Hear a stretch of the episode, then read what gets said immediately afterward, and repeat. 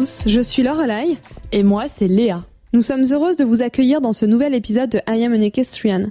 Dans ce podcast, nous échangeons avec des professionnels de la filière équestre autour de discussions longues pour découvrir leur parcours, leur histoire et comprendre comment ces personnes inspirantes ont réussi à transformer leur passion en métier. Éric Navet. Comment le présenter ou dois-je finalement seulement le faire? Il y a quelques semaines, à Wellington, nous avons eu l'immense chance d'aller à la rencontre de l'incroyable Éric Navet. Éric est sans aucun doute l'une des plus grandes figures équestres de notre sport. Il a marqué l'histoire tant par ses performances répétées et régulières, par le couple qu'il formait avec l'inoubliable Quito de Bossy, et par son dévouement pour le sport et les causes qu'il défend. Ce qui nous a marqué, nous, quelques semaines maintenant après cette interview, c'est la personnalité complexe et touchante d'Éric. Il est un homme à la fois brillant, réfléchi et rempli de doutes. Ces doutes qui font que, toujours, Éric sait se remettre en question, décortiquer la vie, sa vie, en conservant une ligne directrice faire les bons choix et prendre les bonnes décisions pour lui, ses proches, mais aussi et surtout les chevaux. L'autre chose qu'Éric Navel laisse derrière lui, c'est l'unanimité qu'il fait auprès de tous, qu'il s'agisse des cavaliers, entraîneurs, du public et surtout de la jeune génération. Tous sont d'accord pour reconnaître les qualités d'Éric Navet, lui-même touché lorsque nous lui avons indiqué qu'il avait indéniablement marqué le sport de son nom auprès de l'ancienne comme de la nouvelle génération. Je prends simplement le temps de cette introduction pour remercier Eric une nouvelle fois de l'intérêt qu'il a porté à ce moment que nous avons passé ensemble. De vous remercier vous qui écoutez cet épisode et qui nous permettent de vivre cette aventure. Je vous laisse découvrir l'histoire incroyable, impressionnante mais aussi touchante d'Eric Navet. Léa? Oui? Comment tu la vois ta maison idéale? Mon rêve depuis toujours, c'est clairement d'ouvrir mes volets et de voir mes chevaux dans un pré. Moi aussi. D'ailleurs, je me le dis à chaque fois que je rends visite à mon père dont les fenêtres de la cuisine offrent une vue plongeante, délicieuse sur l'écurie intérieure. Je me rappelle alors combien j'aimerais me réveiller, ouvrir les volets, découvrir mes chevaux qui profitent de leur paddock paradise. Parfois, je vais même jusqu'à scroller le site Equestrian Immobilier et je me surprends à rêver. Tu connais? Oui, carrément, j'en ai tellement entendu parler. Equestrian Immobilier, qui nous a fait le plaisir d'être notre partenaire cette semaine, est né de la rencontre entre deux passionnés de chevaux et d'immobilier, Kevin Gauthier, cavalier international, et Valentin Meurice, expert foncier et chef de piste. Ce duo idéal, porté par la synergie de leurs compétences respectives, a créé il y a 4 ans maintenant une agence immobilière dédiée aux biens équestres. L'équipe composée d'une dizaine de personnes réparties sur tout le territoire français propose d'accompagner l'estimation d'un bien, de partager son expertise pour la mise en vente, la location ou la recherche d'un bien immobilier équestre. L'agence a par ailleurs l'habitude de proposer des services annexes comme les mises en relation pour les dossiers d'urbanisme, de comptabilité, de fiscalité agricole ou encore les permis de construire pour ses clients français et internationaux, européens, américains ou encore provenant du Moyen-Orient dont les exigences sont variées et très précises. Propriétés équestres, écuries privées, haras d'élevage, écuries de propriétaires ou encore châteaux et manoirs. Equestrian Immobilier pourrait bien devenir votre interlocuteur privilégié pour accompagner votre projet et faire de votre rêve une réalité. Confiez-leur votre projet et les agents spécialisés Equestrian Immobilier vous conseilleront, guideront depuis la modélisation initiale du projet d'installation jusqu'à la dernière étape. Et non, je ne parle pas de la signature chez le notaire, je parle bien de la coupe de champagne qui interviendra juste après. Parce que vous, nous et eux, nous partageons tous la même passion, celle du cheval. Kevin, Valentin et leurs collaborateurs nous ont confié être honorés de pouvoir partager cette parenthèse avec le cavalier qui illustre au mieux l'art équestre français, Éric Navet.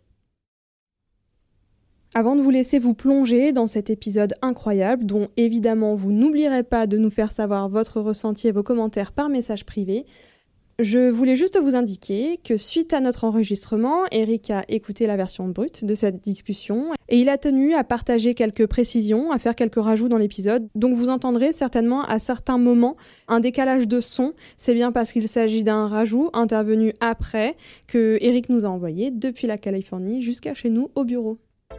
Allez, c'est parti. Bienvenue dans I'm an Equestrian, le podcast. Bonne écoute. Bonjour euh, Eric. Bonjour.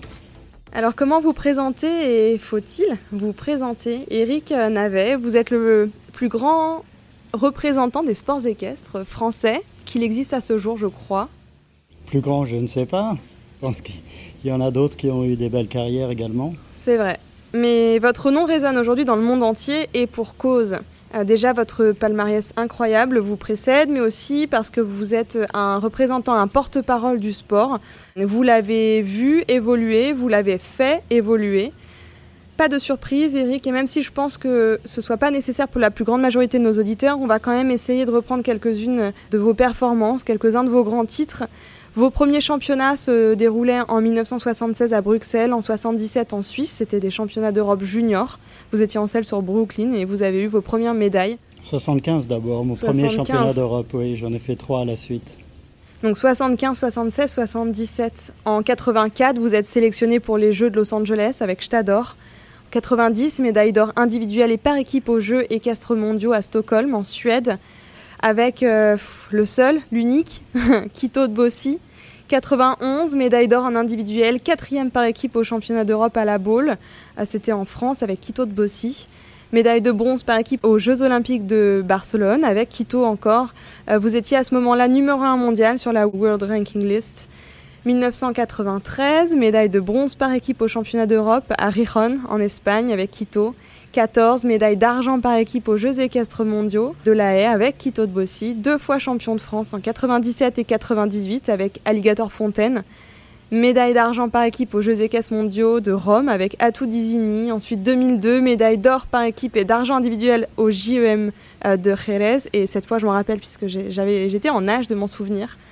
2004, médaille d'or au championnat de France avec Dollar du Murier. Vous étiez membre de l'équipe de France, vainqueur de la Samsung Super League et sélectionné aux Jeux, Olympiques d'Athènes avec Dollar.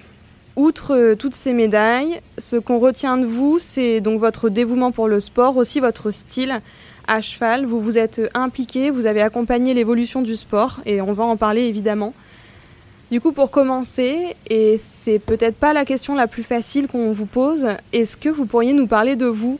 Vous avez accepté deux fois notre demande d'interview, d'abord euh, en pensant se croiser en France, et ensuite quand euh, on a su qu'on venait ici, on vous a écrit. On le sait parce que on l'a entendu, on sait que vous êtes quelqu'un de très attentionné, de très généreux. Est-ce que vous, vous pouvez vous présenter euh, et nous parler de votre personnalité, de votre histoire? Alors ça, c'est difficile. Euh, évidemment, c'est toujours difficile de parler de soi-même.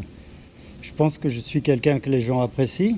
Euh, je pense que je suis aussi quelqu'un... Euh, je suis sociable, peut-être pas très social. C'est-à-dire que je suis, je suis dans ma bulle. J'adore ce que je fais, ce que j'ai fait toute ma vie et toute ma carrière. C'est le contact des chevaux, d'être aux chevaux évidemment en permanence et d'être à cheval et aussi à pied avec les chevaux. Quand je dis pas très social, c'est parce que je préfère être avec mes chevaux que dans les événements mondains ou euh, dans lesquels il m'a toujours été euh, un petit peu euh, difficile d'assister et surtout dans les moments où, comme vous l'avez dit, j'ai eu des grands résultats et j'ai eu beaucoup d'obligations. Et euh, comme je ne suis pas tellement euh, mondain, on dira, euh, pour moi c'était toujours des moments pas très agréables. J'ai toujours préféré être avec mes chevaux plutôt que d'être dans des endroits huppés où je devais faire bonne figure. Maintenant, ça fait partie, ça fait partie du jeu et c'est vrai que j'avais ces obligations-là pour représenter mon sport et c'est des choses qu'il faut faire. Mais euh, c'est pour ça que je dis pas très social, mais euh, pour les événements comme ça. Mais, euh, mais très sociable, oui, sûrement. Je suis, je suis pas quelqu'un de compliqué, je ne crois pas. Et puis, j'ai toujours aussi fait attention à mon image et l'image qu'on dégage. Je pense que quand on a des résultats à haut niveau, je pense qu'on on, s'expose d'une certaine manière. Moi, j'aime pas tellement m'exposer, me mettre devant les autres, mais je me suis exposé de par mes résultats surtout et euh, de par la façon dont je communique avec mes chevaux aussi. Mais euh, m'exposer sur le plan humain, me mettre devant de la scène, c'est pas tellement, pas tellement mon truc, non, c'est pas tellement moi. Donc euh, voilà, voilà comment je me décrirais. Je pense pas être la pire personne à supporter par son entourage. vous pourrez leur poser la question peut-être. J'ai une anecdote qui me vient de mon papa, qui vous a vu il y a fort longtemps à Deauville en concours.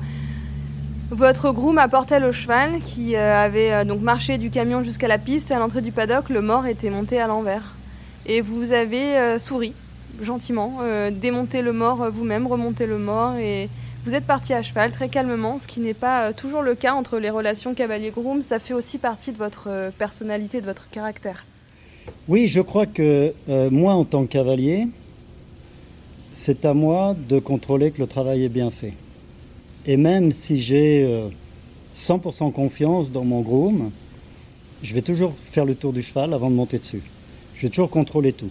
Je suis un petit peu un maniaque de ça aussi. Hein, j'ai vraiment le souci du détail et toujours à la recherche de la perfection. Et donc, euh, je ne vais pas monter sur un cheval avant de, de, tout contrôler.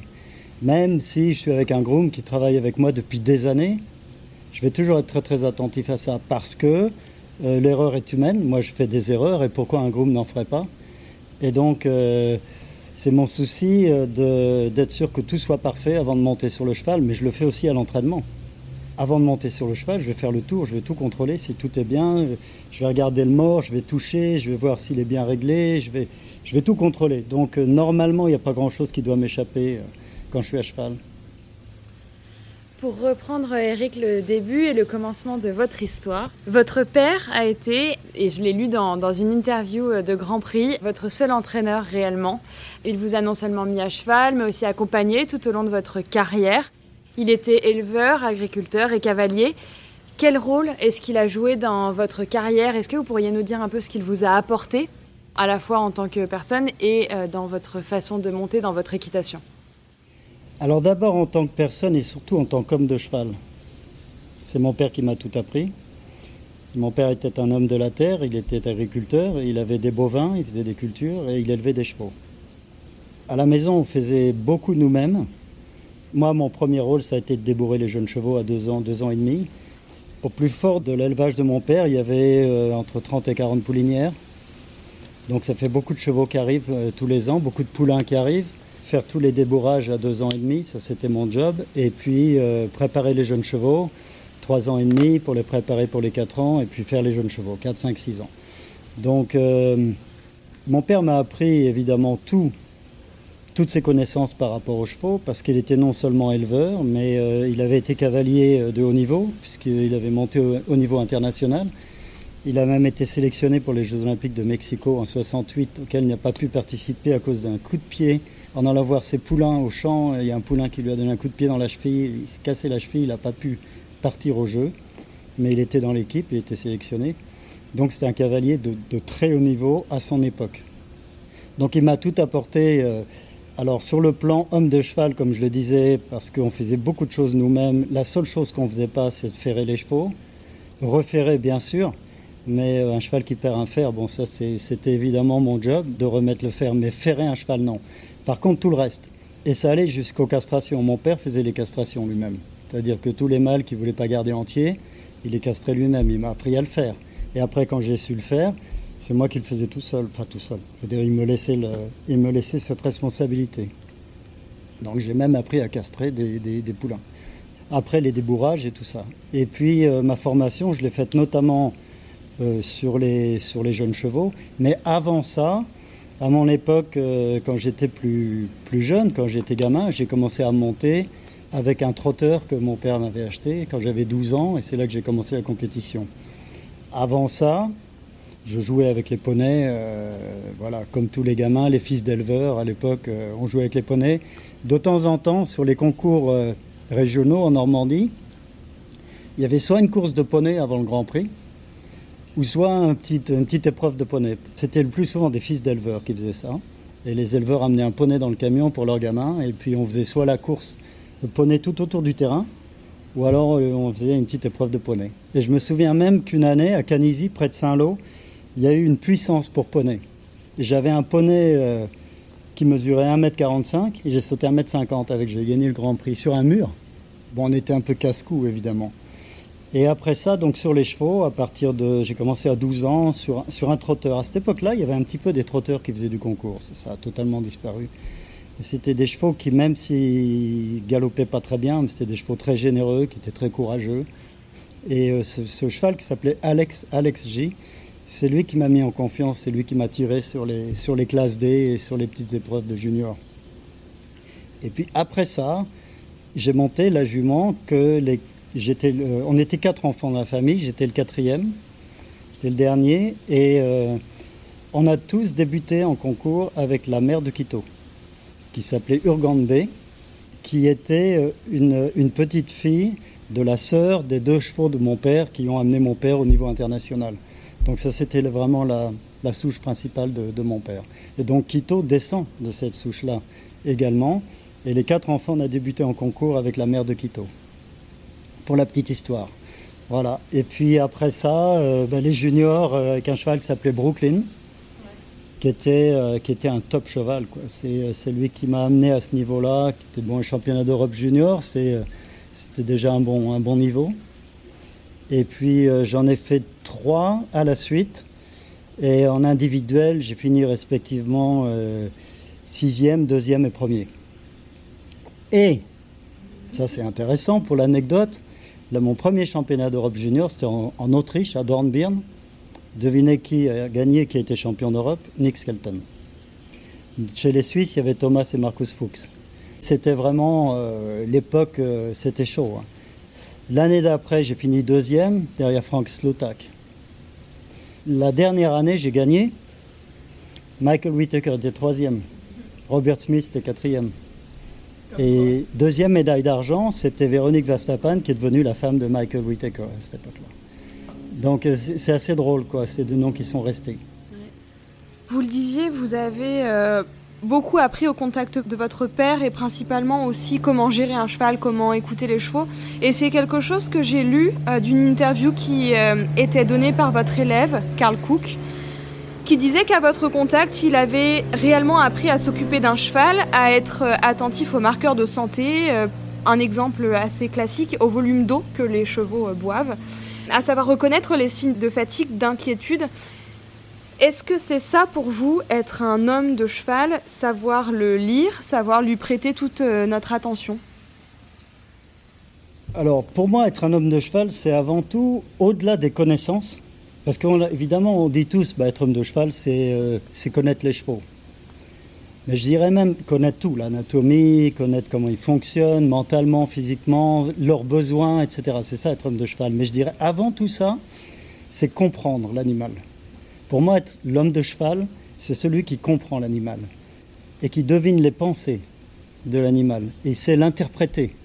Pour moi, c'est ça avant tout, parce que si vous savez faire ça, alors vous savez bien le traiter et vous, vous savez ce dont il a besoin. Alors après, ça va au-delà de ça, évidemment. Mais avant tout, c'est la compréhension, la compréhension de l'animal. Ça va trouver, comprendre comment il fonctionne. Et pourquoi il comprendrait on leur apprend des choses en permanence? À pied et à cheval, du reste. Hein. Leur groupe leur apprennent des choses. C'est pas seulement nous. Mais ce que je veux dire par là, c'est que on apprend la façon dont on doit demander. C'est-à-dire, euh, si on sait comment ils fonctionnent psychologiquement, on sait comment leur demander les choses. Alors, monter, travailler sur le plat, travailler l'obstacle, tout. On a le même but avec tous les chevaux parce qu'on a des besoins très très précis sur la piste. Et plus on va vers le haut niveau, plus on a des besoins très très précis. On doit être précis. Donc le comportement du cheval en piste doit nous permettre, nous cavaliers, d'être précis. On peut être précis si le cheval ne se comporte pas comme il faut, on ne va pas pouvoir être précis. Et à très haut niveau, il n'y a pas droit à l'imprécision. Donc, amener les chevaux à un degré de précision tel qu'il n'y a pas d'improvisation sur la piste. Donc, on doit leur apprendre tout un tas de choses pour arriver là, sur le plat, sur l'obstacle. Mais comment leur apprendre ça? Il n'y a pas un chemin, il y a plein de chemins. Parce que ça dépend de la nature du cheval, ça dépend de son degré d'émotivité, ça dépend de, son degré de compréhension, son relationnel avec, l'humain. Il y a plein de moyens d'y arriver, mais le but reste le même, c'est d'être précis en piste. Alors, comme tous ces moyens d'y arriver sont différents, on doit savoir comment interpréter chaque cheval et comment lui apprendre, comment lui apprendre sur le plat, comment l'éduquer, comment l'entraîner. Et, ça, je crois, c'est ça le propre d'un vrai homme de cheval, au-delà des connaissances du cheval à proprement parler, du physique. Mais moi, je commence par le mental. On a un peu cité votre palmarès un peu plus tôt dans l'interview. Quito de Bossy, Alligator Fontaine, Dollar du Murier, Brooklyn plutôt. À tout désigné. Atodizini. Ce sont des chevaux et des noms qui ont largement marqué votre carrière. Est-ce que vous pourriez nous dire un peu ce que ces chevaux-là vous ont apporté à chaque étape de votre vie de cavalier? Alors, comme je disais, bon, déjà au départ en tant que, junior, bon, j'ai parlé de ça. Après, euh, bah, je suis sorti des juniors, il n'y avait pas les jeunes cavaliers à l'époque, donc euh, c'est vraiment un grand saut. Et euh, j'ai eu un petit peu de mal là parce que mon, cheval de junior qui, avait tout gagné a été vendu le soir même du championnat d'Europe. On avait un championnat d'Europe en Suisse. Le cheval a fait 8 euh, parcours dans la semaine, 800 fautes. Il est champion d'Europe. Après l'épreuve, il est essayé par des clients suisses et le cheval est vendu, il reste là-bas. Donc ça, ça a été, pour moi, ça a été un choc émotionnel énorme.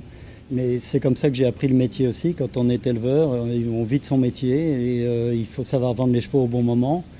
Mais ça, ça avait été très très dur pour moi et évidemment j'en ai voulu à mon père à ce moment-là parce que c'était le cheval qui m'avait amené là, qui m'avait apporté ce titre-là, qui m'avait euh, permis d'obtenir ça. Et puis je voulais pas me séparer de lui quoi parce que c'était vraiment.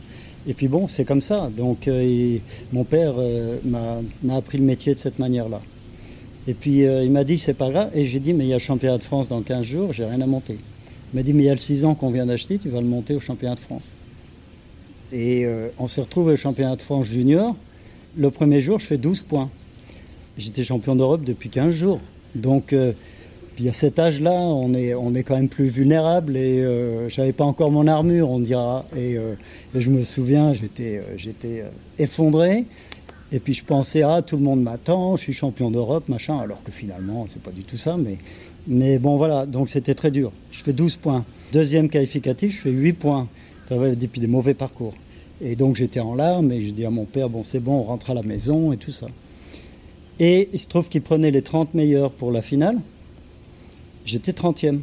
Et je dis à mon père, mais j'ai rien à voir à la finale, on rentre à la maison. Mon père me dit, non seulement tu vas faire la finale, mais tu vas la gagner. Et à cette époque-là, on repartait à zéro, à la finale. Seul double sans faute, je gagne, je suis champion de France. Ça, c'était une histoire incroyable. Et là, j'ai vraiment appris quelque chose de mon père. En plus, dire qu'il faut jamais baisser les bras, il faut toujours y croire. Quoi. Alors bon, ça, c'était une petite anecdote qui m'a éloigné de votre question. Mais nous, on adore les anecdotes. Et puis, alors après, euh, oui, donc, euh, petit passage à vide.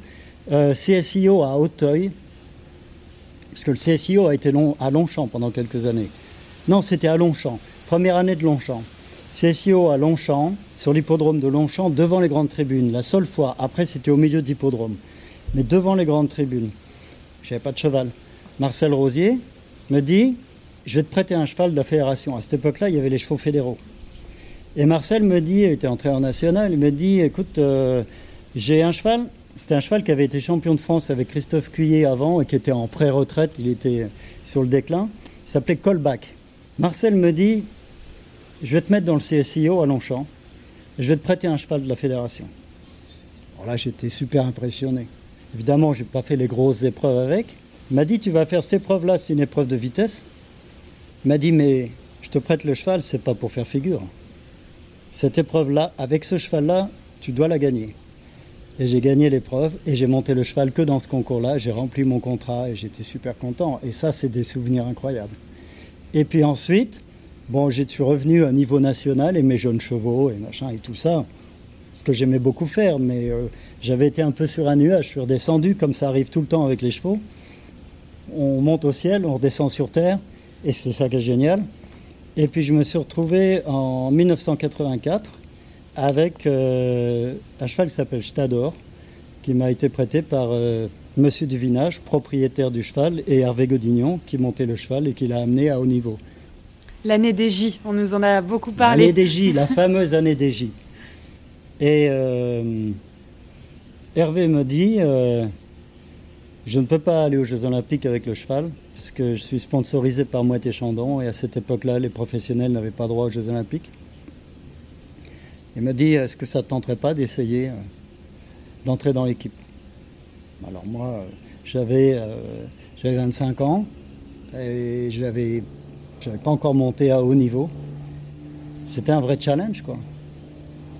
Et j'ai fait cinq concours et les jeux. J'ai commencé à Auteuil, parce que cette année-là, le CSI Hauts-de-France était à Auteuil. Seule année où il a été sur l'hippodrome d'Auteuil. Je suis second du Grand Prix. Je montais le cheval pratiquement au pied levé. Donc ça m'a donné euh, un ticket pour l'équipe CSIO de Barcelone. Je suis double sans faute dans la Coupe des Nations.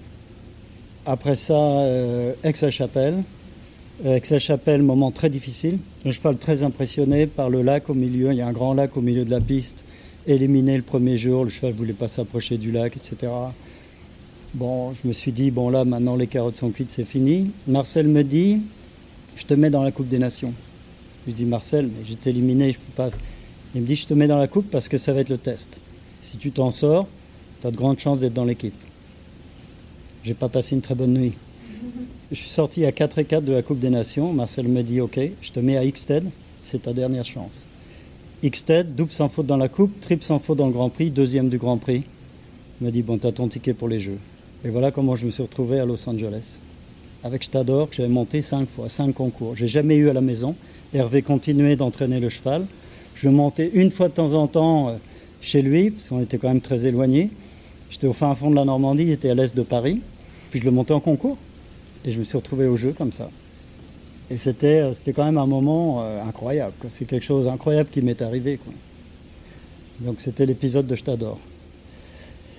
Après, je ne sais pas si vous voulez qu'on passe au suivant. Et... Si, si, si, si, si, si, nous on veut bien que vous continuiez. Ouais. Le suivant, c'était Narcos, dont on n'a pas parlé. Narcos 2, qui, était, qui, était, un super cheval. C'est un cheval qui pouvait tout sauter.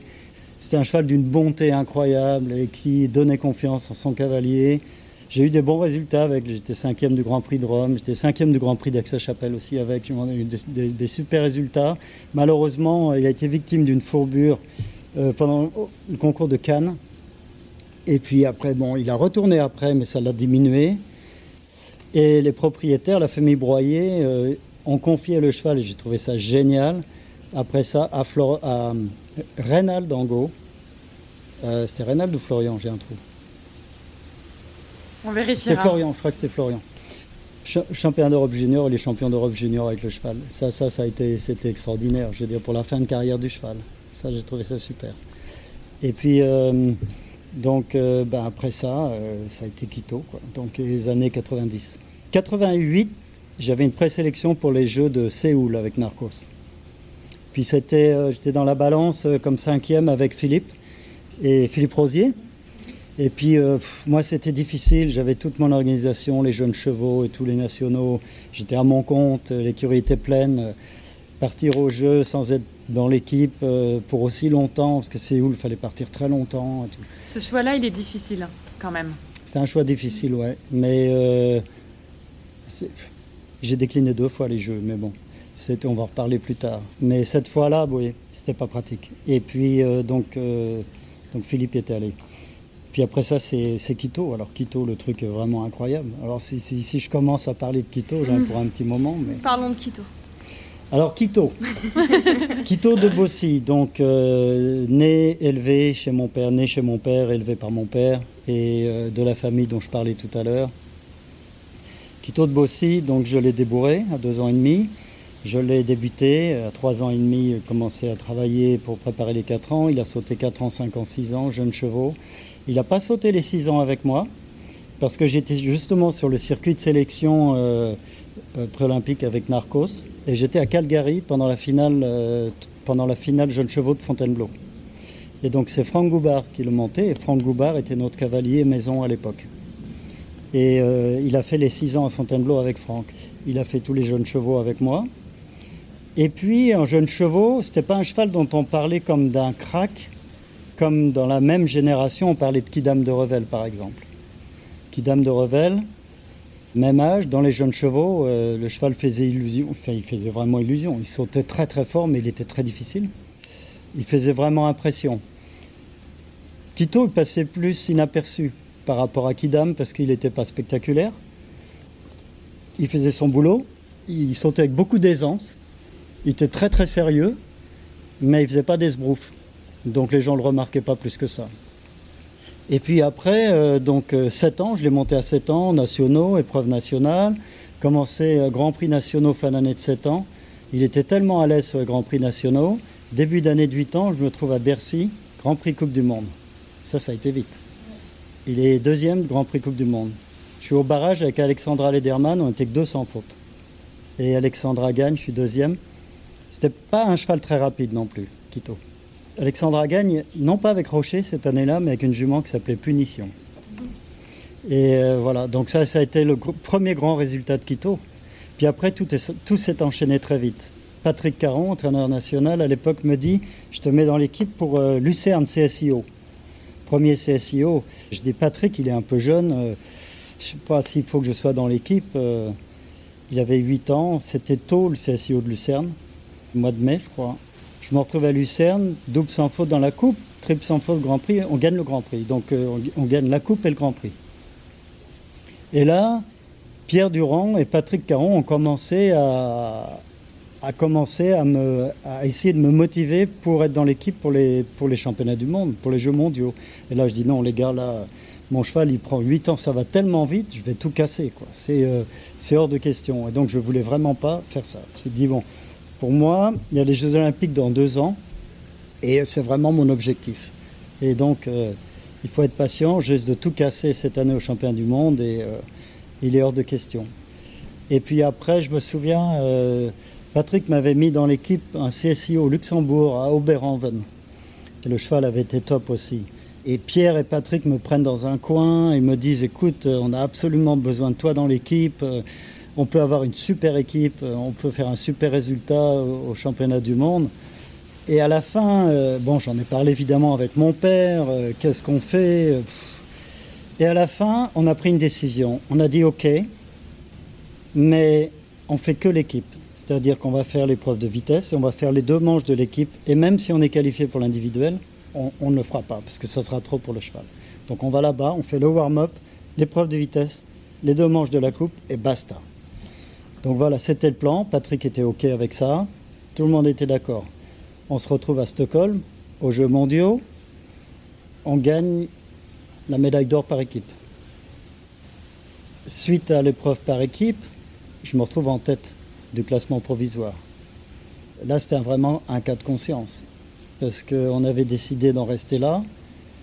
Et je me souviens, euh, conférence de presse après ça, et moi j'avais, j'avais déclaré que, que j'en resterais euh, après l'épreuve par équipe. Et donc évidemment, la question qui est revenue, alors maintenant, vous êtes en tête du classement euh, provisoire, qu'est-ce que vous faites? Je dis, bah, je suis obligé de continuer quand même. J'étais en tête, j'allais pas dire, bah non, j'abandonne. quoi. Et puis voilà, je me suis retrouvé en finale tournante, et puis voilà, j'ai gagné la finale tournante, montant des chevaux euh, exceptionnels avec Milton, Jem Twist, et puis Morga, puisqu'on avait la chance d'être à deux Français dans l'équipe avec Hubert Bourdi. Et euh, ça, c'est un souvenir quand même incroyable. Incroyable, contre toute attente. Je me retrouve double champion du monde avec un cheval euh, à 8 ans, contre toute attente. Quoi. Et du reste, ça n'arrivera plus jamais, parce que l'année d'après, le minimum d'âge pour les champions du monde est passé à 9 ans. Donc il n'y en aura pas d'autres. Et alors, évidemment, tout le monde aurait pu dire... Euh, bon, ouais, d'accord, il a fait son exploit, puis bon, ça ça va pas durer, quoi, parce qu'on a tellement demandé à 8 ans à ce pauvre cheval que mais voilà, ce, qui est, quand même incroyable, c'est que ça a duré. Puisque le cheval a fait les plus grands championnats cinq années de suite et il a, sur cinq années, il a gagné six médailles. Donc euh, chaque année il était dans les médailles. Voilà. Donc euh, pour la petite histoire, euh, c'est un cheval qui a, qui a quand même duré malgré le fait qu'il a donné tout ça à 8 ans. Ensuite, on a décidé de le mettre à la retraite. Et non pas parce qu'il a eu un, incident, un accident ou quoi que ce soit, mais parce que je le sentais commencer à baisser de pied.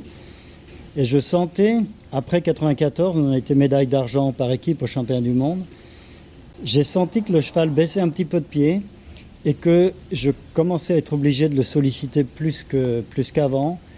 Et je commençais à être obligé de le porter pour avoir des résultats. Et ça, ça me, ça me faisait mal au cœur. Et j'ai pensé, le cheval ne mérite pas ça. Quoi. Donc euh, j'ai pensé qu'il était temps d'arrêter. Donc j'ai arrêté après ça. Il a eu 17 années de retraite au bon soin de sa groom Laurette et de ma sœur Sylvie. D'abord euh, au Hara chez mon père, et puis ensuite chez moi. Et euh, il est décédé à 33 ans euh, chez moi. Et, et, il est resté chez moi. Voilà, donc bah après ça, euh, j'ai été encore au prochain championnat du monde. Les championnats du monde m'ont toujours réussi, parce que j'en ai fait 4 de suite. 4 de suite, 6 médailles en championnat du monde. Et ça m'a toujours réussi. 3 médailles d'or, 3 médailles d'argent, 2 individuelles et 4 par équipe. Et après ça, ça a été l'épisode à tout qui a été très court, parce que bon, c'était pas vraiment un cheval de ce niveau-là, mais qui était tellement généreux, qui m'a tout donné. Je me suis retrouvé champion de France avec lui en 98. Il a tellement bien survolé son championnat de France, il avait beaucoup de résultats que je me suis retrouvé dans l'équipe au championnat du monde. J'ai vraiment bouché un trou là, parce qu'il n'y avait personne d'autre. Et puis on a quand même été médaille d'argent par équipe. Donc ça, ça a été, euh, très très mémorable. Avec en plus euh, Thierry Pommel qui gagne la médaille d'argent individuelle la même, euh, la même année. Avec Thor Deschen. Donc ça, ça avait été top. Et puis après, on est passé à Dollar, Dollar du Murier. Voilà. Qui a été champion de France aussi. Et RS, euh, les championnats du monde, euh, médaille d'or par équipe, médaille d'argent individuelle. ça a été, euh, c'est les chevaux qui ont marqué ma carrière. Quand on a évoqué en introduction Brooklyn, vous avez dit un super cheval. Et on a listé ensuite tous les super chevaux que vous avez montés. Moi, je me demande, est-ce que tous ces chevaux-là, ils avaient déjà les qualités qu'on aimerait avoir chez un cheval aujourd'hui pour répondre aux exigences du sport tel qu'il se passe aujourd'hui en piste quoi? Alors ça, c'est une question qui est super intéressante parce que, évidemment, le sport a évolué énormément. Moi, j'ai eu une carrière vraiment très très longue. Et puis j'ai pu euh, participer, non seulement participer, mais aussi euh, observer le haut niveau euh, depuis la fin des années 70. Et c'est super intéressant et c'est passionnant de voir toute, toute cette évolution. C'est un sport qui a énormément évolué. Et on, a tendance à dire que d'un côté, euh, c'est plus les mêmes chevaux. Alors je dirais oui et non. Je dirais ça différemment. Je dirais qu'il était possible à cette époque-là d'avoir des résultats à très haut niveau avec des chevaux qui ne seraient plus à haut niveau aujourd'hui. Ça c'est vrai. Mais il y a quand même beaucoup des stars de l'époque qui seraient encore des stars aujourd'hui. Donc c'est un, peu, un peu les deux. Mais c'est vrai que il y a eu des, chevaux dont il suffisait qu'ils aient des gros moyens et qu'ils soient euh, très courageux, avec un respect un peu plus normal, qui ne passeraient plus aujourd'hui. Passeraient plus aujourd'hui, ça c'est sûr. Mais euh, déjà plou, des flambeaux, des chevaux comme c'était des génies, c'était des génies de l'obstacle, super respectueux, super vite, super. ces chevaux-là, ils seraient encore là aujourd'hui. Et puis puis les miens, bon, j'ai pas toujours eu des chevaux non plus qui étaient les plus, les plus rapides, les plus performants dans la vitesse. Bon, peut-être ça venait de moi, c'est possible. C'est peut-être moi qui n'étais pas assez vite. Mais c'est vrai que pour gagner aujourd'hui, ils n'auraient peut-être pas été tous suffisamment Par, par exemple, Quito, Quito de Bossy, c'était un cheval de championnat. Du reste, j'ai pas gagné beaucoup de grands prix avec lui. J'ai gagné qu'un grand prix Coupe du Monde, c'était à Amsterdam. La seule fois où j'ai ramené une Volvo, parce qu'à l'époque, on gagnait une Volvo quand on gagnait un grand prix Coupe du Monde. Euh, j'ai gagné euh, deux trois grands prix CSIO, Lucerne, Madrid, mais euh, je n'ai pas gagné beaucoup de grands prix parce que dans les barrages, euh, Quito, c'était pas le plus rapide. Enfin, ou moi, j'étais pas le plus rapide avec Quito, c'était peut-être plutôt ça. Et donc aujourd'hui, c'est vrai que ça va encore beaucoup plus vite. Et euh, avec lui, je pense pas que je pourrais encore gagner des grands prix, mais ça resterait néanmoins un cheval de championnat. Ça, j'en suis, j'en suis persuadé. Et puis après, à l'époque, bon, j'avais, il y a aussi une jument dont on n'a pas parlé, c'est Roxane de Gruchy. Mais c'était une jument euh, pour les grosses épreuves. J'ai gagné un grand prix avec elle, un CSIO, à Lucerne aussi, du reste. Et c'est l'année où j'ai été euh, numéro un mondial. J'étais le premier à détrôner John Whitaker de, la, liste mondiale parce que j'avais deux chevaux de CSIO et j'avais un cheval aussi très rapide qui s'appelait Rosir. Alors lui, c'était un cheval très rapide qui était un cheval des haras nationaux qui m'était confié. J'avais gagné, gagné trois épreuves à Calgary avec les épreuves de vitesse. C'est un cheval très très rapide. Mais les deux autres, Roxane et Quito, que j'ai eu la même année en 92, j'avais les deux à haut niveau.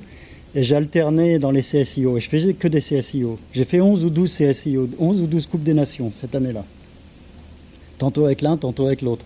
le fait d'alterner, et euh, ça m'a permis de devenir numéro un mondial euh, cette année-là. Voilà, pour la, petite, pour, la, pour la petite histoire. Et Roxane a sauté les Jeux Olympiques d'Atlanta en 96 avec Patrice Delaveau. Vous l'avez dit euh, un tout petit peu plus tôt, euh, le sport a énormément évolué.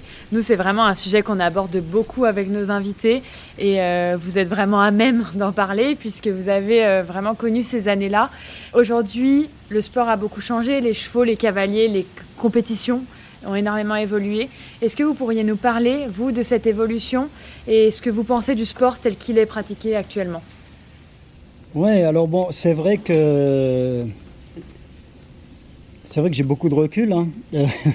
j'ai grâce à, à mon grand âge, j'ai beaucoup de recul puisque c'est ma cinquantième saison de concours consécutive. Et donc euh, évidemment, j'en ai vu passer hein, beaucoup. Alors on parlait de l'évolution du sport euh, sur le plan des chevaux, mais aussi évidemment il faut parler de l'évolution du sport sur le plan des cavaliers. Et c'est là que, mon avis, l'évolution est la plus grande. Je trouve que euh, la technique s'est améliorée considérablement. Mais tout, tout s'est amélioré en même temps et ça c'est assez génial. C'est-à-dire que le sport a évolué. Mais en même temps, l'élevage a évolué énormément, énormément. Et l'équitation a évolué énormément. Et ces trois choses-là sont mises à évoluer euh, ensemble. Et c'est assez extraordinaire de voir, de voir cette évolution. Et je pense qu'aujourd'hui, on est à un point où je me demande comment ça peut évoluer encore.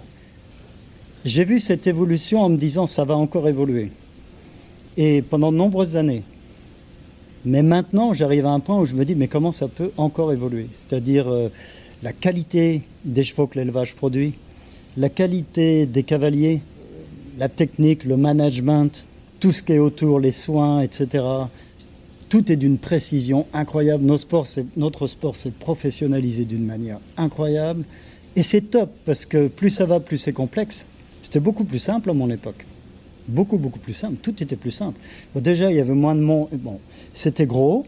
Ça commençait à être technique quand même dans les années 90. Euh, hein. Si, on, regarde les, les parcours, les, Jeux mondiaux, euh, les Jeux olympiques, euh, les années 90, début 90, ça commençait à être beaucoup, beaucoup plus technique. Mais il y avait moins de monde à battre. Il y avait moins de top cavaliers, il y avait moins de top chevaux. Maintenant, Grand Prix 5 étoiles, ils sont 40 au départ. Euh, il y en a 30 ou 35 qui peuvent gagner. Euh, la compétition était moins dure parce qu'il y avait moins de monde à battre, évidemment. Et c'est la raison pour laquelle les cracks gagnaient plus souvent. Japlou, Milton, ils gagnaient souvent. Ils gagnaient beaucoup de Grands Prix. Maintenant, il n'y a plus un cheval qui gagne autant de Grands Prix, même les meilleurs du monde.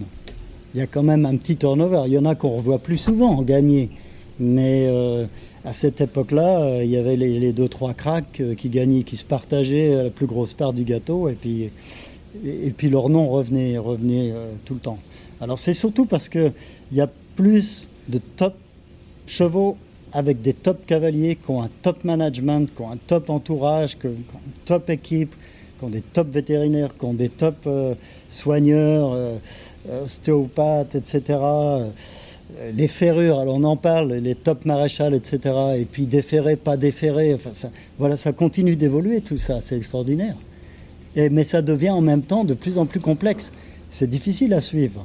Mais c'est génial parce que ça, ouvre tout un horizon de nouvelles choses et de nouvelles techniques. Et, euh, mais moi, en tant que cavalier, cavalier, parce que moi, c'est mon truc et c'est ce qui m'a toujours passionné, fasciné, c'est vraiment c'est vraiment monter moi et améliorer ma technique, améliorer mon équitation, c'est euh, de voir comme la technique des cavaliers s'est améliorée. C'est extraordinaire. Et paradoxalement, quand on parle avec nos invités et, et nous de ce qu'on connaît aussi et beaucoup de notre expérience euh, de cavalier sur le terrain, on a tendance à dire, à entendre et à penser que l'éducation, la formation des, cavaliers dans les centres équestres, le, monitorat, etc., c'est plutôt euh, dégradé. Que le niveau est moindre, en tout cas que les exigences sont réduites, etc. J'aimerais bien avoir votre avis là-dessus parce que on est ici aux États-Unis, c'est un marché maintenant que vous connaissez très bien, où les cavaliers commencent par euh, la plupart du temps par la discipline du hunter, euh, avec beaucoup, beaucoup d'exigences, etc. On a discuté avec pas mal de, monde, notamment ben, et John hier, euh, qui nous disaient que pour eux, c'était vraiment une très bonne école et que c'était peut-être ça, ces bases-là qui pouvaient manquer parfois en Europe, etc. Comment vous le percevez-vous, puisque vous dites qu'il y a de plus en plus de bons cavaliers, or euh, sur le terrain, ce qu'il se dit, c'est aussi que la formation des cavaliers euh, au départ est plutôt moins, moins exigeante. Oui, alors moi je suis tout à fait d'accord avec ça, tout à fait d'accord il y a une forme de paradoxe. C'est que je pense que le niveau est plus bas en bas de la pyramide, mais il est plus haut en haut de la pyramide. Alors ce qui se passe entre deux, c'est intéressant.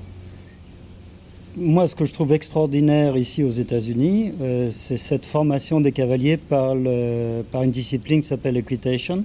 Je ne suis pas un fan du hunter, mais euh, je vous avoue que je n'arrive toujours pas à comprendre la différence entre les deux, mais euh, on va rencontrer mm. Henri tout à l'heure, il nous, il nous l'expliquera. Ok. Ben, en fait, bon, c'est assez simple. En fait, le hunter, c'est le cheval qui est jugé. Et l'equitation, c'est plus le cavalier qui est jugé.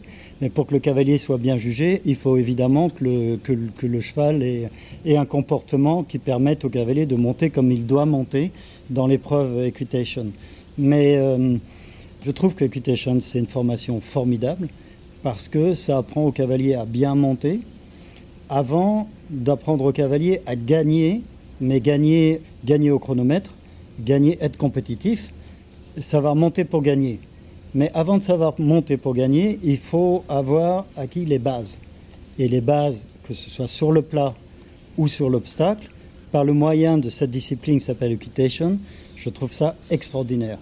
Et aux États-Unis, on voit bien les cavaliers de haut niveau, la plupart, il y a des exceptions et je vous dirai après pourquoi, mais la plupart des cavaliers de haut niveau ont une équitation remarquablement esthétique tout en étant efficaces. Ils l'ont prouvé. Mais euh, ce que je trouve, c'est que quand vous êtes aux États-Unis, que vous êtes là tout le temps, comme je le suis, omniprésent sur une côte ou sur l'autre côte, euh, le point commun, c'est quand même de voir la qualité de l'équitation des amateurs. C'est-à-dire que vous voyez, euh, même dans les grosses épreuves amateurs, ce qu'on appelle les highs, les highs amateurs, je ne sais pas si vous avez vu quelques épreuves. Euh, les finales highs amateurs, c'est des grands prix, 1m45. c'est un bon 2 euh, étoiles. Un bon 2 étoiles. Un bon 2 étoiles. Un gros 2 étoiles. Et vous voyez euh, combien ils étaient ce matin? 60 70 Ouais, 60, 65, je crois. Voilà.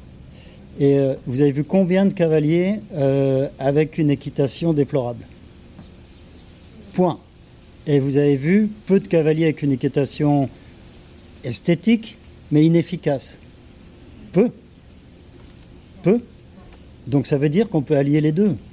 Et c'est ce qu'ils font très très bien dans ce pays. Et ça, c'est extraordinaire. Je trouve qu'il y a une formation des cavaliers qui est extraordinaire. Et tous les amateurs, ils montent pareil, vous les voyez. Ils montent tous pareil, qu'ils soient éduqués par un professionnel ou par un autre ou par un autre. Ils sont tous éduqués pareil. Et pourquoi? Parce que c'est la discipline de Equitation qui veut ça, qui veut qu'on les, qu'on les éduque de cette manière-là. Et après ça, on leur apprend à être compétitif et, à aller vite. Chez nous, il n'y a pas ça. Donc, euh, ben, les jeunes, il faut qu'ils gagnent tout de suite, avant d'avoir ces bases-là. Et c'est ça la grosse différence. Maintenant, qu'est-ce qui se passe? Euh, après ça pour que les cavaliers euh, deviennent aussi bons en haut de la pyramide Ça, c'est assez difficile à dire. Bon, moi, je suis plus sur le terrain en, France et en Europe euh, depuis presque dix ans maintenant, donc c'est difficile pour moi de porter une analyse euh, qui soit objective. Mais en tout cas, je peux vous dire que à haut niveau, les cavaliers montent de mieux en mieux et ça continue d'évoluer. Et pas seulement aux États-Unis, évidemment, en Europe aussi, bien sûr. C'est exactement ce que Charlotte et Marc Macaulay nous ont dit ce matin euh, dans une petite interview qu'on a tournée pour nos réseaux sociaux. Je vais citer une autre interview à laquelle vous aviez répondu, où vous aviez dit que vous seriez vraiment attristé de voir un jour notre sport aux Jeux Olympiques sans les meilleurs cavaliers du moment.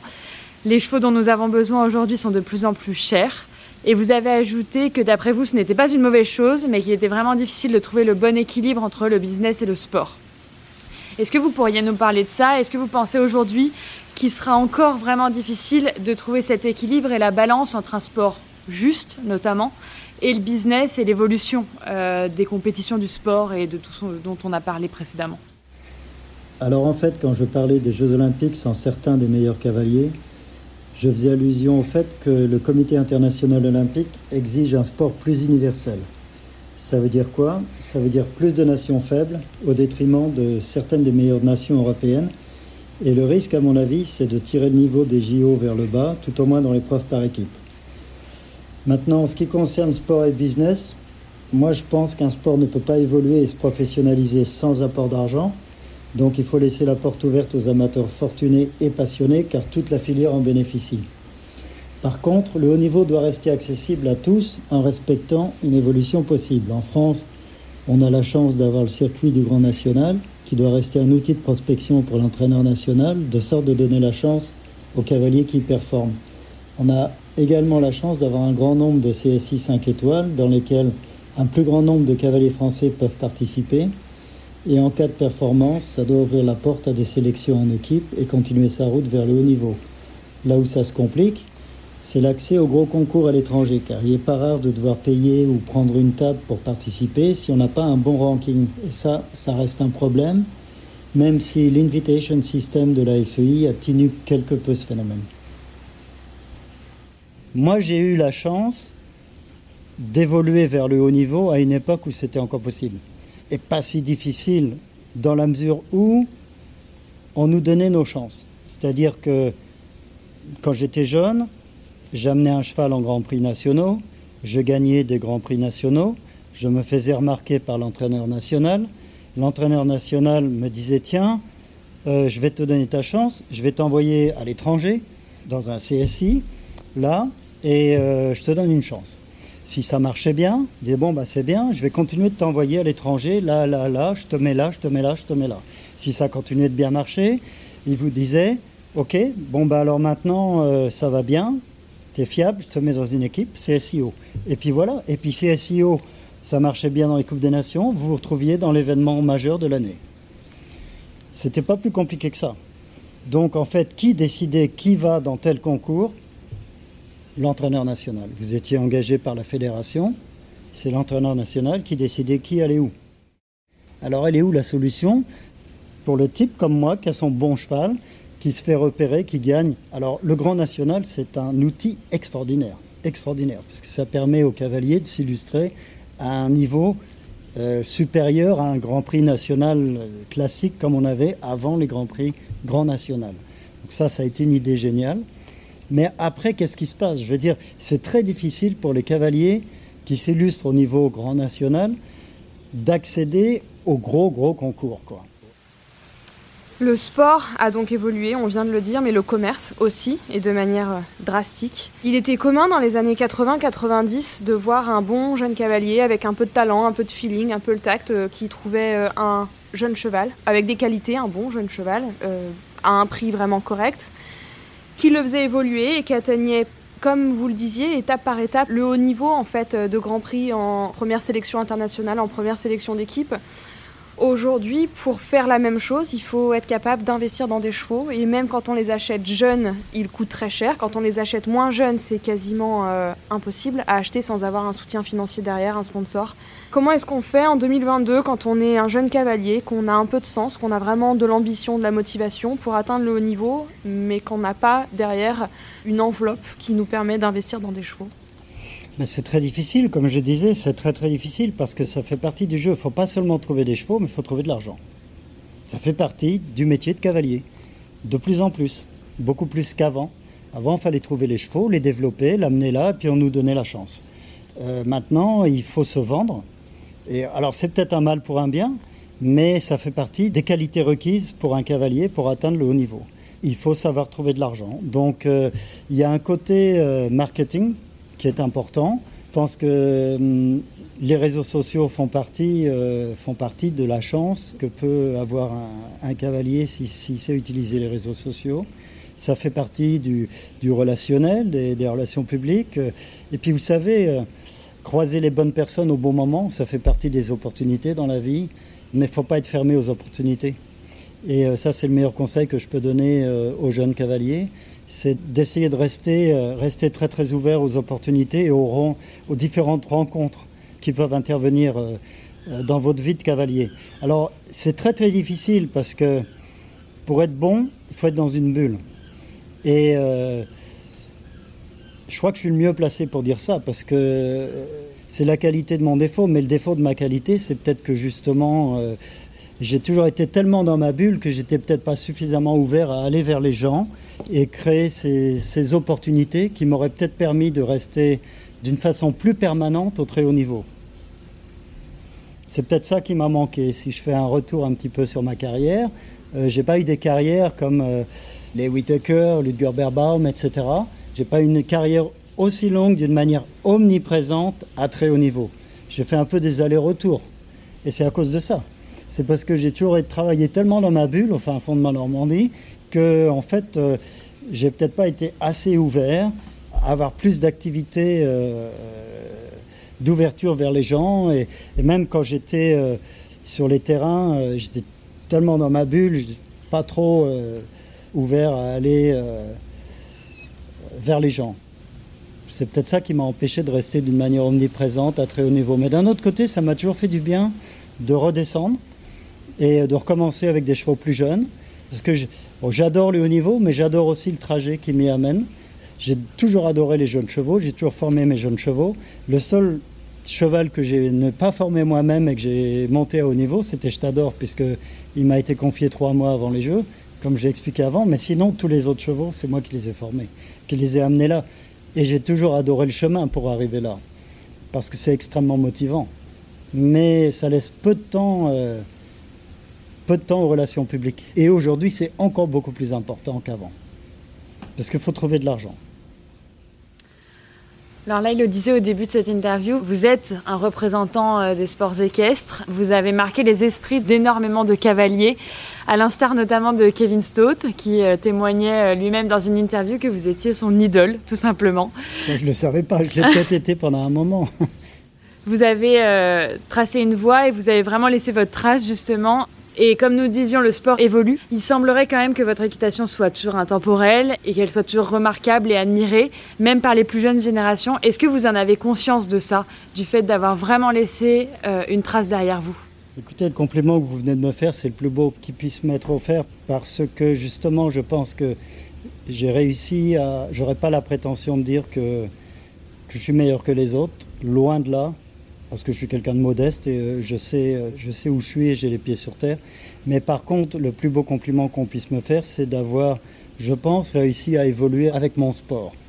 Et, ça, c'est mon côté, euh, c'est mon côté observateur d'une manière obsessionnelle. C'est-à-dire que, alors avant, j'observais, j'ai toujours observé énormément sur le côté de la piste. Maintenant, euh, je suis plus à haut niveau en Europe, mais euh, je continue d'observer. euh, je regarde tous les grands prix. Je regarde tous les grands prix 5 étoiles. Je continue à avoir la volonté de continuer d'évoluer avec mon sport, et je trouve mon sport fascinant. Et je trouve que ce que font euh, les meilleurs cavaliers mondiaux aujourd'hui, c'est fascinant. Et je reste fasciné par ce qu'ils font, et c'est ça qui me permet de continuer d'avancer et, et d'être toujours à peu près à la page quoi, de l'évolution du sport. Maintenant, je ne crois pas que les jeunes cavaliers d'aujourd'hui me connaissent encore, et ça, c'est pas un problème.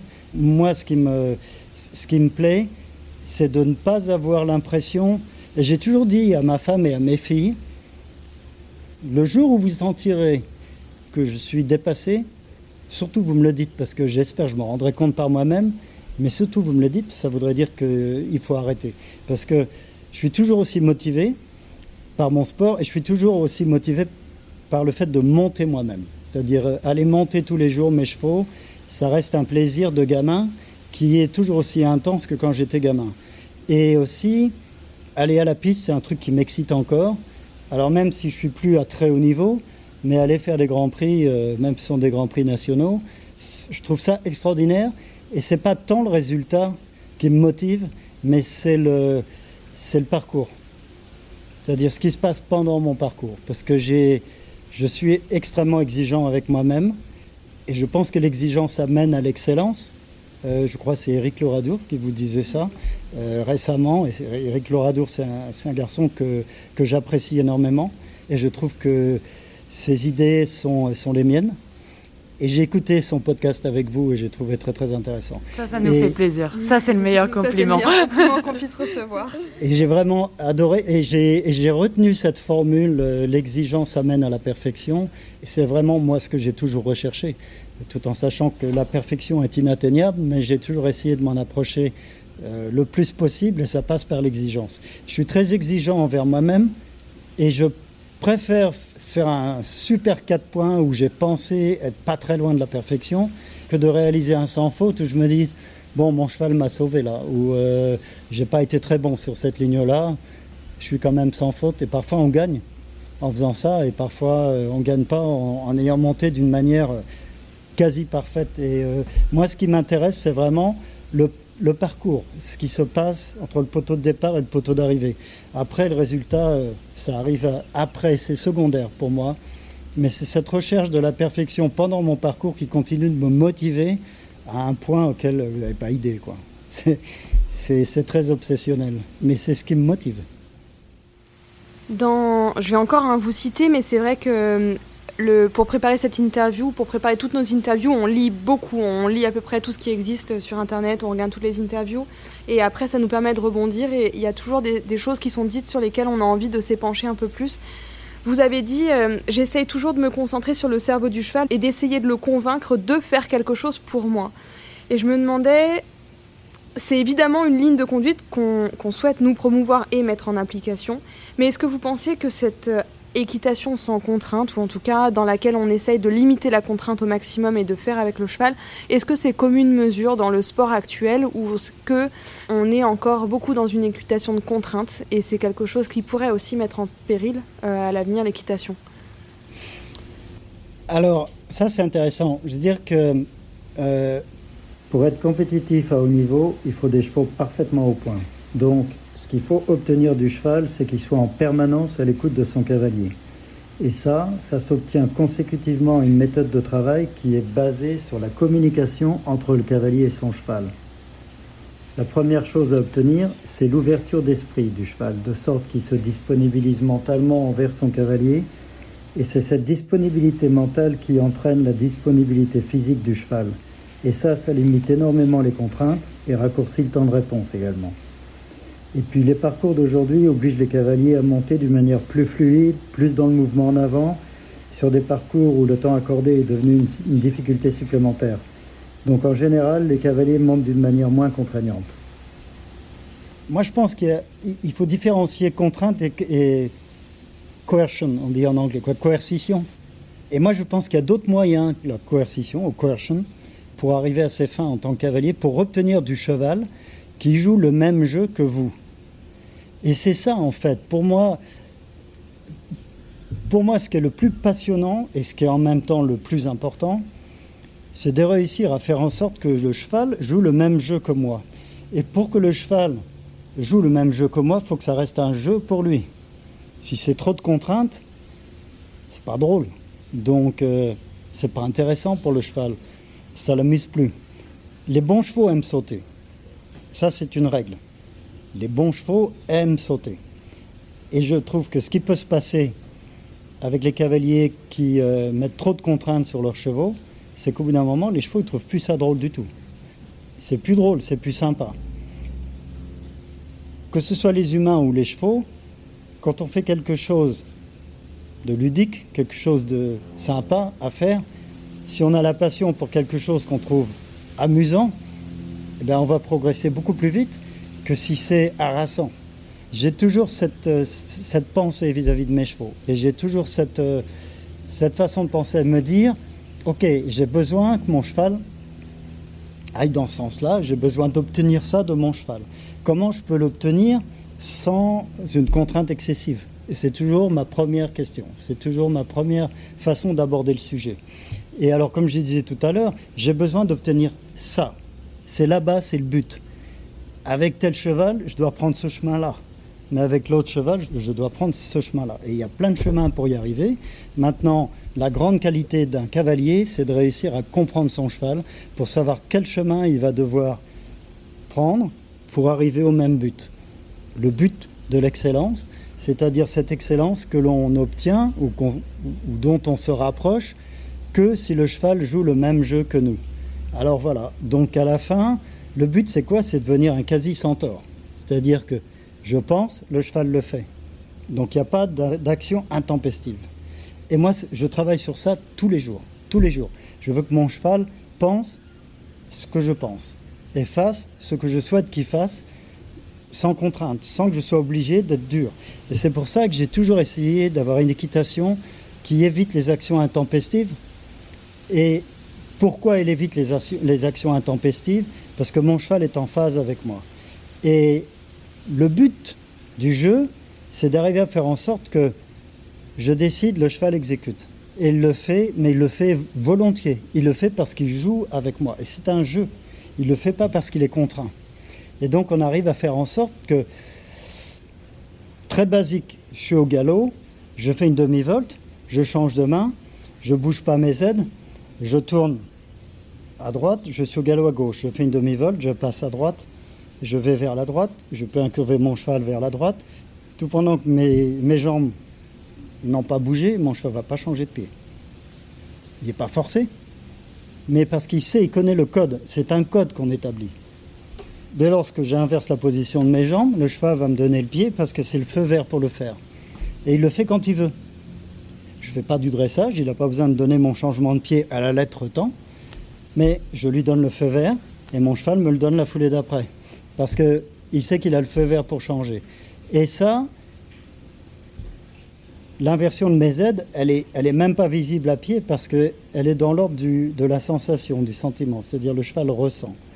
Et je travaille beaucoup là-dessus, c'est-à-dire de faire en sorte que le cheval ait euh, son, son cerveau est totalement disponible par rapport à mes, actions. Mais mes actions deviennent tellement discrètes qu'on passe du cerveau au cerveau pratiquement. Et, là, ça devient dans l'ordre du, sentiment, de la sensation. C'est-à-dire, un tout petit déplacement de l'assiette et mon cheval, et mon cheval me donne ce que je veux. Donc sur le plat, arriver à ça. Puis après, à l'entraînement sur les barres, sur les enchaînements, arriver à ça. Je me redresse un tout petit peu, mon cheval revient. Je n'ai pas besoin de tirer sur mes rênes. Je me redresse un tout petit peu, un petit mouvement d'assiette, mais qui est imperceptible pour le spectateur. Et mon cheval le fait. Et être totalement en phase avec son cheval, ça veut dire qu'il n'y a, pas d'action visible. Et j'ai toujours, pour moi, c'est ça le chemin vers l'excellence. Et j'ai toujours essayé de faire mes parcours dans cette direction-là. C'est pour ça que quand j'y arrive, j'arrive à faire des parcours avec des aides extrêmement discrètes, mais avec un cheval totalement disponible par rapport au cavalier. Ça, c'est quand on arrive à le faire, c'est génial parce que c'est une communication cérébrale avec le cheval. C'est pas physique. Et c'est ce qui me passionne. Ça, moi, je passe des heures à faire ça. Communiquer avec mon cheval. Et alors, au début, c'est difficile, mais au début, le premier but à obtenir, c'est euh, l'ouverture d'esprit. C'est-à-dire qu'il y a beaucoup de chevaux qu'on récupère, ils n'ont pas l'esprit ouvert au cavalier. Donc, ils ont souvent l'habitude d'être contraints et ils le font parce qu'ils sont contraints. Moi, je travaille l'ouverture d'esprit. Alors, ça prend du temps au début, que le cheval communique avec moi, cérébralement qui communique avec moi. Et quand je sens que le cheval ouvre son esprit vers moi, alors là, j'ai l'ouverture et je peux commencer mon travail. Et c'est comme ça que je fonctionne. Et c'est extrêmement passionnant. Moi, je voudrais bien prendre un cours. Eric, j'ai une toute dernière question pour vous. Vous avez euh, une vie euh, immense et riche euh, derrière vous, une carrière incroyable. Est-ce que vous pourriez dire aujourd'hui que vous avez réussi? Est-ce que vous êtes totalement épanoui et fier de ce que vous avez accompli? Et avant ça, peut-être, est-ce que vous pourriez me dire ce qu'est d'après vous la définition de la réussite? Bah oui, mais en fait, les deux questions vont ensemble. Euh, euh, alors, ça dépend ce qu'on interprète par réussite, et ça dépend euh, ce que veut dire réussite, ce que veut dire j'ai réussi.